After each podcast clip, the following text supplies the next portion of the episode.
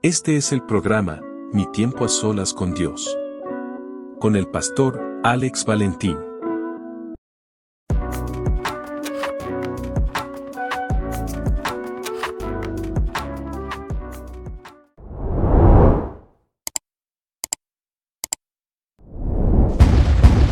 Dios te bendiga, Dios te guarde, tu hermano y tu amigo el pastor Alex Valentín, una vez más en este tu programa, Mi tiempo a solas con Dios. Hoy me acompaña un buen amigo, un hermano, compañero de ministerio, compañero de milicia, el pastor Julio Luis Reyes. Julio, eh, Otito, yo te conozco como Otito, es más fácil. Salúdanos en esta noche. Bendiciones a todos, es un honor para nosotros estar aquí. Gracias por la invitación.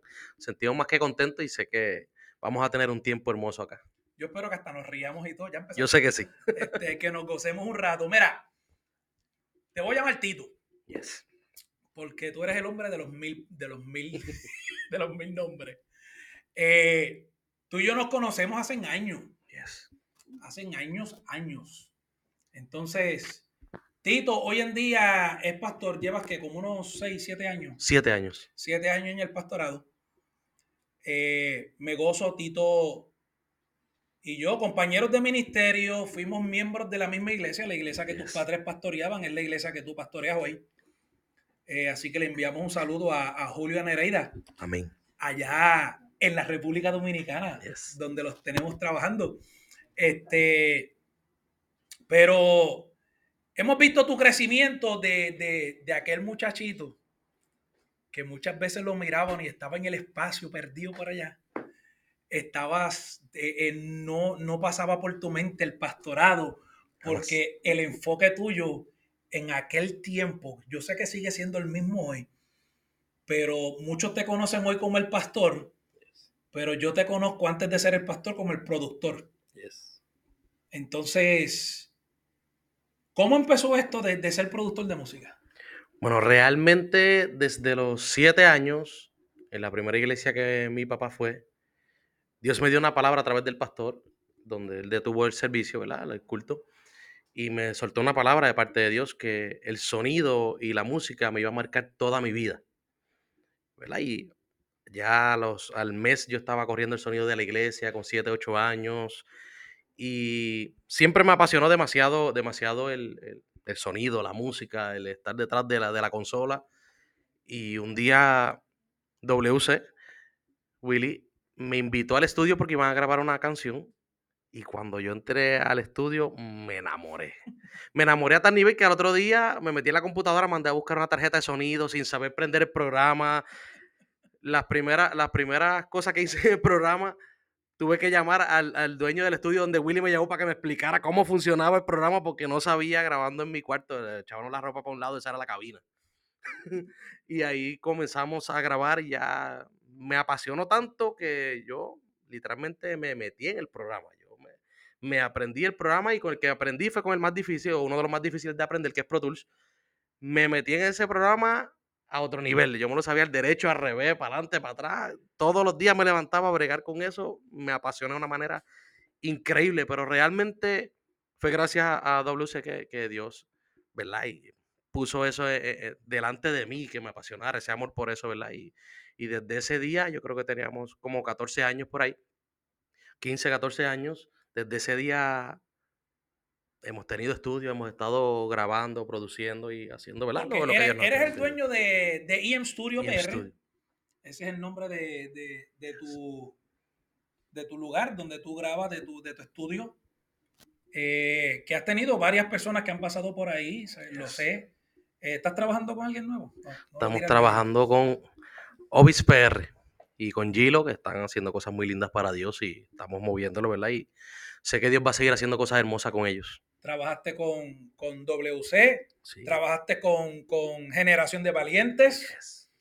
Este, y, y te conocemos de ese tiempo porque en el ámbito, mira, yo dije que eras el hombre de los mil nombres y de los mil apodos, porque tu nombre es Julio Luis, te conocemos como Tito, pero en el ámbito musica- musical te conocen como Wite. With. Así que si estamos hablando ahora no del pastor, no del pastor Julio Luis, ni estamos hablando del amigo Tito, pues vamos entonces a hablar con el productor Wite. With. que llevas ya aproximadamente que 20 años envuelto en Más la música. menos. Este, yo me reía porque ahora sí acordándome, cuando yo estaba pastoreando en Chicago, una vez vine a Puerto Rico de vacaciones y te enteraste que yo estaba por acá y, mira, yo necesito que tú vengas a casa. Tito, ¿para qué yo, tú necesitas que yo vaya a casa? Yo tengo que grabar el intro de un programa y yo necesito la voz tuya.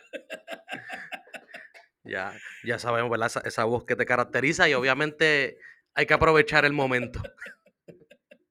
Entonces, eh, 20 años trabajando en el ámbito musical eh, y como productor, ¿te ha confligido esto ahora en tu etapa de pastor? Siéndote honesto, en el principio sí. En el principio, bueno, obviamente estaba tratando de poner las dos cosas a nivel y obviamente para mí primero va lo que Dios me ha entregado en mis manos y llegó un momento que Dios me dijo, no, tienes que soltar eso. Porque obviamente estaba confligiendo en ciertos tiempos, en cierto trabajo que tengo que hacer, ¿verdad? Como pastor, obviamente, que es mi llamado principal y no voy a soltar eso. Es el llamado que Dios estableció sobre mi vida y comenzó a confligir un poco pero ahí comenzamos a ajustar y llegó el momento que Dios nos permitió volver a adquirir todos los equipos y todo lo, necesario para hacerlo, pero ya con una mentalidad más establecida, ya con cierta madurez en ciertas áreas que nos permiten fluir en lo que tenemos que fluir, obviamente poniendo lo que Dios ha establecido en el orden correcto. Te hago la pregunta porque cuando dije al principio que tú y yo somos compañeros de milicia y de ministerios, porque tú y yo hicimos viajes misioneros juntos, es. hicimos, hicimos un arsenal de ellos. Me acuerdo que quien, quien me enamoró y quien me invitó y me habló de un viaje misionero por primera vez fuiste tú. Yes. Y, y cuando yo empecé a hacer mis viajes misioneros, ya tú no estabas yendo. Y con el tiempo, yo creo que pasó como un año, quizás, algo por ahí. Yo me alegré el día que me encontré contigo. Ah, Chotito, por fin, lo, por fin, después que tú me enamoraste con esto, por fin estamos en un viaje juntos. Pero cuando yo entré al pastorado, yo tuve que poner el ministerio misionero a un lado Yes. porque yo entendía lo que tú acabas de aclarar. Mi llamado principal era ser pastor. Claro. Dios me permitió ser misionero por, por varios años, pero, pero mi llamado principal era ser pastor. Y en los últimos, te voy a ser sincero, en los últimos 10 años he hecho yo creo que cuatro viajes misioneros. Porque llevo 12 años pastoreando y tuve que entender, espérate, lo principal es esto. Y una cosa, si no le doy su lugar a cada cosa, uno le va a quitar el puesto al otro. Siempre. Siempre. Entonces, si alguien tiene, yo entendía esto, si uno de los dos ministerios tiene que perder fuerza, va a tener que ser el misionero, porque yo he sido llamado a ser pastor desde que tengo ocho años. Oye, y las ovejas, ¿verdad? Ya que, ya que usamos el término pastor, las ovejas siempre van a necesitar un pastor, ¿verdad? Y por, e- por eso usamos el término oveja. Y no sería prudente que el pastor ande desviado o ande eh, desenfocado en otra área o dedicándole más tiempo a otra cosa que no sea a cuidar sus ovejas, ¿verdad? Porque por algo Dios nos escogió para ese llamado. Algo Dios vio en nosotros, que quizás todavía seguimos buscando, Mm. pero Él sí lo vio y nos escogió y no- no- nos dio ese llamado. Y creo que, que si Dios, mira, algo que siempre digo en la iglesia es que cuando Dios habla, habla para crear. Y aún lo que nosotros creemos que no existe, cuando Él nos da el llamado por cuanto habló, se creó dentro de nosotros el corazón y lo necesario para que el pastorado comience a funcionar. Igual, ¿verdad? Cualquier persona que llame en cualquier llamado. Y al darnos ese llamado, creo que también se enciende una pasión en nosotros por y un amor que quizás mucha gente no podría entender. Yo no sé cómo tú haces eso, cómo aguanta lo otro lo que sea, pero es que hay algo que se encendió en nosotros. El profeta dijo, mientras callé, ¿verdad? Se envejecieron mis huesos. Otro dijo, mientras sil- silenciaba mi voz, no pude callar, tuve que volver a hablar. Y es por eso mismo, por la pasión, ese fuego que se enciende en nosotros y es necesario para poder, para poder fluir. Y, y creo que si no, si no establecemos sobre eso, vamos a comenzar a perder el enfoque y vamos a comenzar a sentirnos que nos vamos secando porque ahí es donde está nuestra bendición y nuestra vida. Creo que la posición que Dios nos da en el reino es la que produce bendición en nuestras vidas, ¿verdad? Cada obrero es digno de su salario, dice la palabra. Y sacándolo de contexto del dinero, mi trabajo en el reino va a producir bendiciones a mi vida, yo estar en mi posición, ¿verdad? No, y, y mira, yo creo que en comparación, y no lo voy a decir en términos de, de ego, ni nada por el estilo. Pero yo creo que tú y yo tuvimos una ventaja que muchos pastores no la han tenido. Porque conocemos muchos pastores que son pastores primero y después hacen viajes misioneros. Nosotros tuvimos la experiencia de hacer misiones antes del pastorado, entonces aprendimos algo demasiado importante y es que entendemos cuánto vale un alma. Sí. Y, y, y, y, a los niveles en los que Dios nos mete a nosotros, porque Él quiere salvar a uno.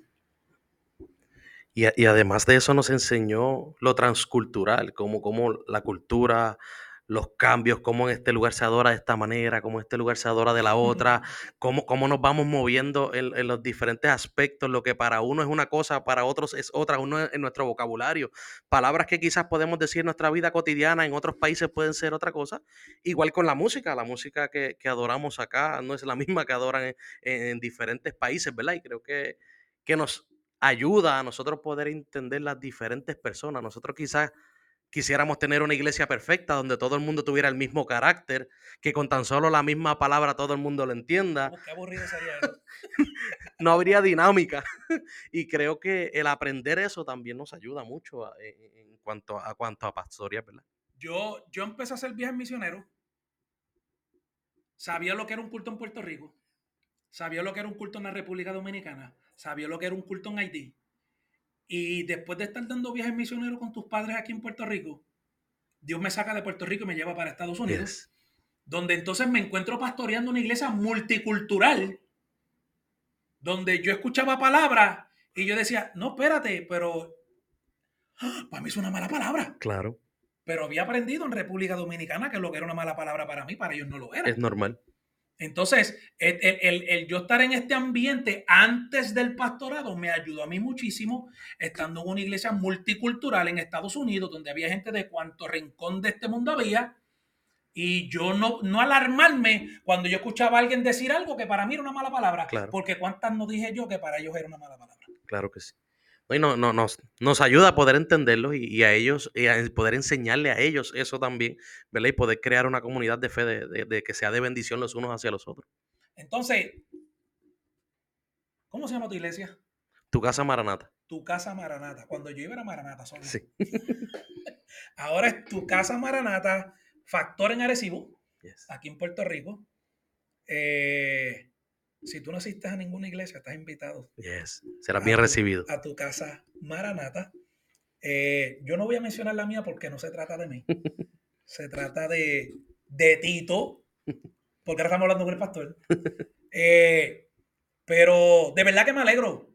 Yes. Me alegro eh, eh, porque íbamos a los viajes misioneros y hay que montar el equipo. Y allá estaba Tito y Ale volviéndose loco buscando los cables. ¿Dónde está este cable? Pues Tito, tú lo tenías en la mano. No vale, pero yo te vi cargando con él. Y pues no, no nos arrancamos el pelo. Para aquel tiempo teníamos. Alaba. Eh, creo que viene con el Ya pastorado. Viene con el pastorado. este, pero, pero pudimos compartir Yes. tantas veces que me las llevo, me las llevo en el corazón. Tiempo muy hermoso. Y, y, y, y sé que llegará el momento en que, en que nos veremos en un viaje misionero. Yes. Por ahora no puede ser por una razón bien específica. Cuando yo entré al pastorado, especialmente cuando regresé a Puerto Rico hace cuatro años, para que no me diera la picazón de montarme en un avión e irme para otro lugar, dejé que mi pasaporte se venciera full. Porque si mi pasaporte seguía vigente, Alex iba a querer seguir viajando. Es, es una pasión. Porque después que yo dejé de viajar con tus padres, en mis últimos dos viajes misioneros yo los hice para Honduras. Sí. Y, y allá, allá, fue otro, allá fue otra cosa que yo no me la esperaba. Las cosas me salieron distintos a lo que estábamos acostumbrados, pero no sigue siendo, sigue siendo el mismo ambiente, Claro, sigue claro. siendo la misma presión. Pero era, era, fue algo totalmente distinto a lo que estábamos acostumbrados.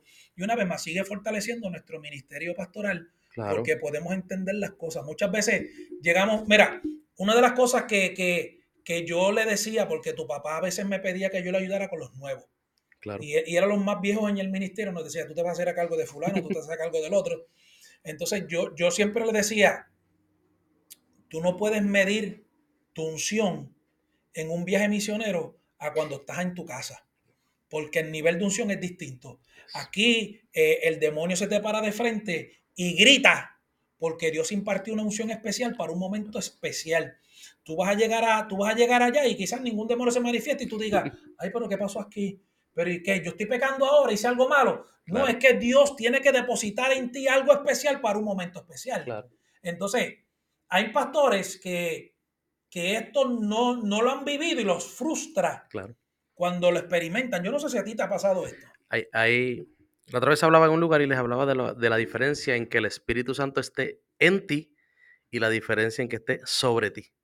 Y hay, y hay momentos donde el Espíritu Santo viene sobre ti y, y el Espíritu va a provocar que cosas que normalmente tú no haces o no, o no te mueves en ese ámbito de unción comience a manifestarse y a, y a fluir, ¿verdad? Y creo, creo que, que, que eso lo aprendimos ahí. Fueron muchos momentos que vimos cosas suceder extraordinarias de parte de Dios, ¿verdad? Cosas que ante los ojos pueden ser lindas, ver gente transformada, gente entrar con un rostro y salir con otro, gente que no podía caminar, verlos caminar, ver, ver cosas, niños, ¿verdad? Que, que se oraron que no podían caminar, o que tenían su- sus piernas viraditas y poder verlos salir caminando normalmente. Oramos por un niño así con tu mamá Sí, y seis meses después yo estoy viendo un nene corriendo por el templo y de momento yo digo, este fue el nene por el que se oró. se Y no paraba, no paraba de correr.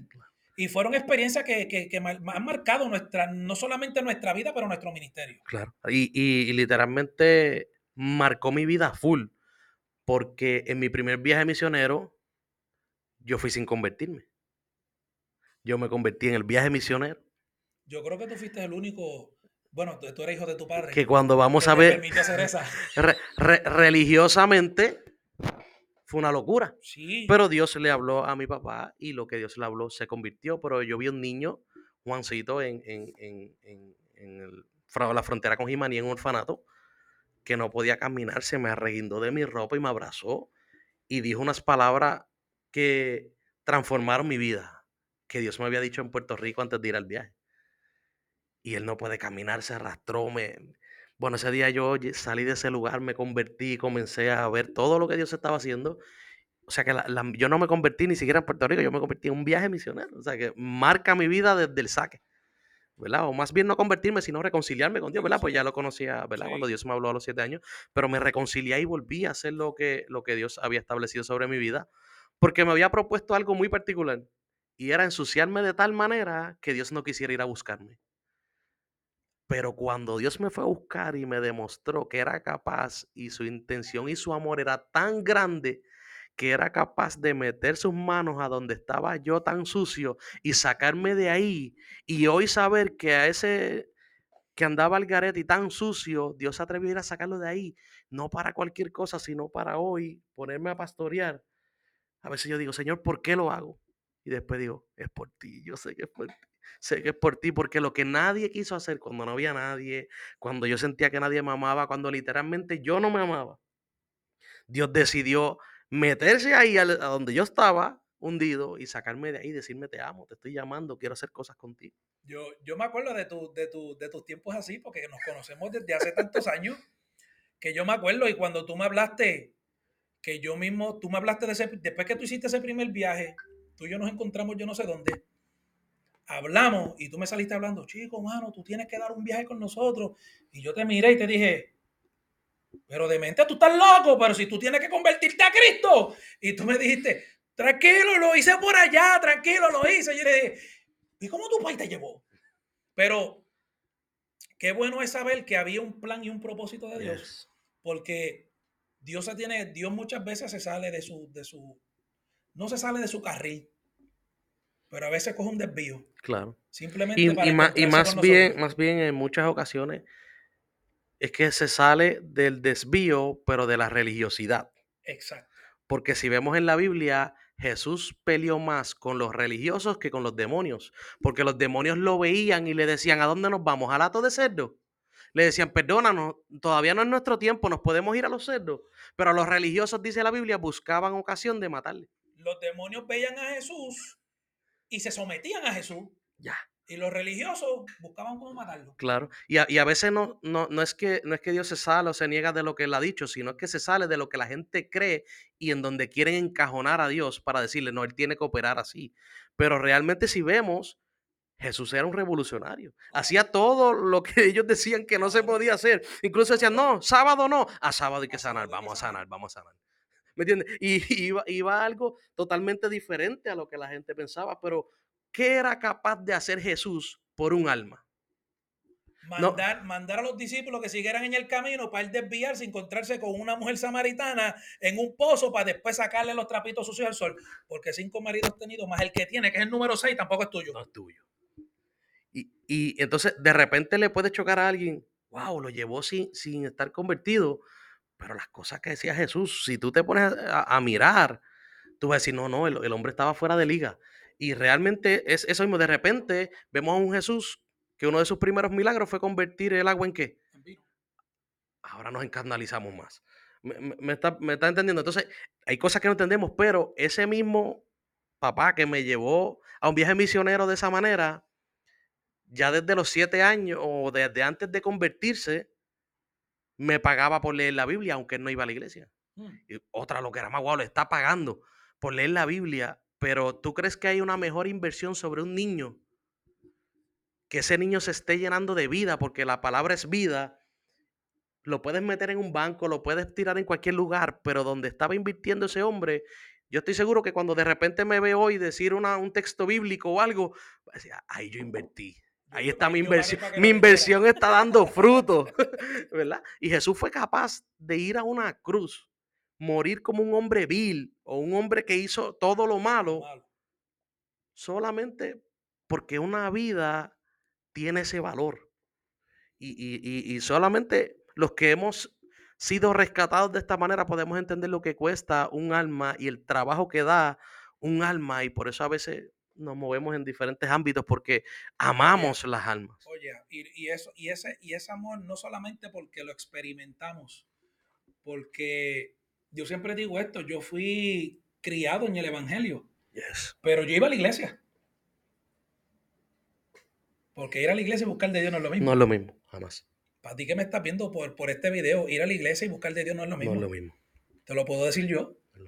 No es lo mismo, visitar que tener una relación. No, no es lo mismo. Entonces, algo, algo que, que marcó mi vida, porque ya, ya, ya yo le entrego mi vida al Señor. Yo estoy sirviéndole a Dios, estamos funcionando, estamos en el liderazgo. Pero Dios sabía que había algo que hacía falta en mi vida. Y era que yo no entendía cuánto uno sufre por ver un alma que se convierta. Entonces, yo llego a Maranata en un momento crítico de mi vida, vacílate esta, en un momento crítico, pero crítico de mi vida, yo llego a la iglesia, yo me acuerdo que ese domingo pasé al altar. Tu papá va donde mí, y esta nunca se me olvida. Tu papá va donde mí, se me para de frente, ora por mí, no me dice media palabra, dio media vuelta y se fue.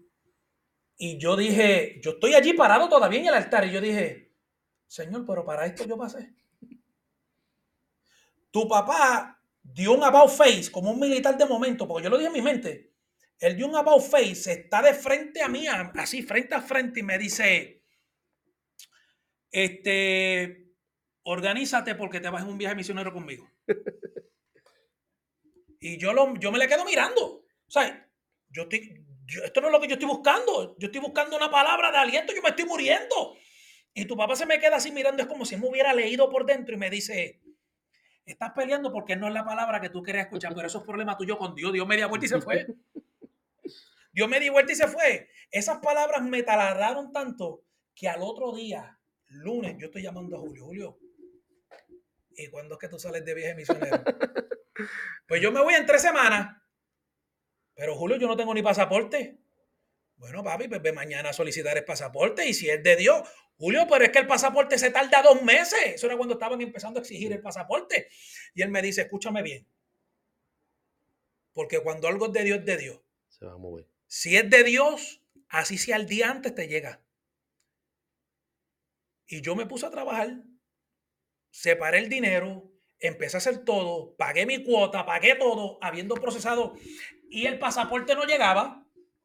Y el día antes de salir, mi pasaporte llegó. Y ese fue el día donde mi vida ministerial comenzó a tomar un giro total. donde ya las cosas empezaron a tener tanto sentido para mi vida, porque no la... Yo siempre decía, ay, tiene que haber más. Claro. Hemos sido criados, al menos yo he sido criado en el ámbito pentecostal, pero yo siempre decía, es que tiene que haber más. Claro. Tiene que haber algo más que simplemente esto. Tiene que haber más. Y, y fue, en un, fue en viaje misionero, donde realmente me di de cuenta, wow, esto es así. Y lo podemos ver a través de Hop Hop dijo, de oídas. Te había oído. Más ahora, o sea, él había escuchado, había podido percibir algo, pero ahora lo que estaba viendo era algo sobrenatural. Y es lo que tú estabas hablando ahorita, este, me buscaste, me sacaste, y lo que yo escuchaba que otros hacían en tu nombre, yo nunca me vi que tú lo pudieras hacer a través de mí, y ahora mis ojos lo ven. Dios es un experto tomando gente anónima, gente que nadie los puede ver y poniéndolos a brillar, poniéndolos, restaurándolos. Y, y no sé por qué extraña razón, pero a Dios le encanta lo imposible para mostrar su gloria. Y, a veces vemos todas esas cosas que nos están pasando y simplemente lo que Dios está creando es el panorama perfecto para que lo sobrenatural encaje y sea la pieza faltante en tu vida. Y en el caso de nosotros que nos arrastramos y nos convertimos viles, y la Biblia dice, porque de lo vil y menospreciado, yes. Jehová. Y yo le doy gracias a Dios que somos de eso. Yes. Tito, ¿qué tú le dirías a ese joven que, que tiene un llamado de parte de Dios? Pero que también le gusta la música. ¿Qué tú le dirías a ese joven? Porque con eso nos vamos a despedir. Amén.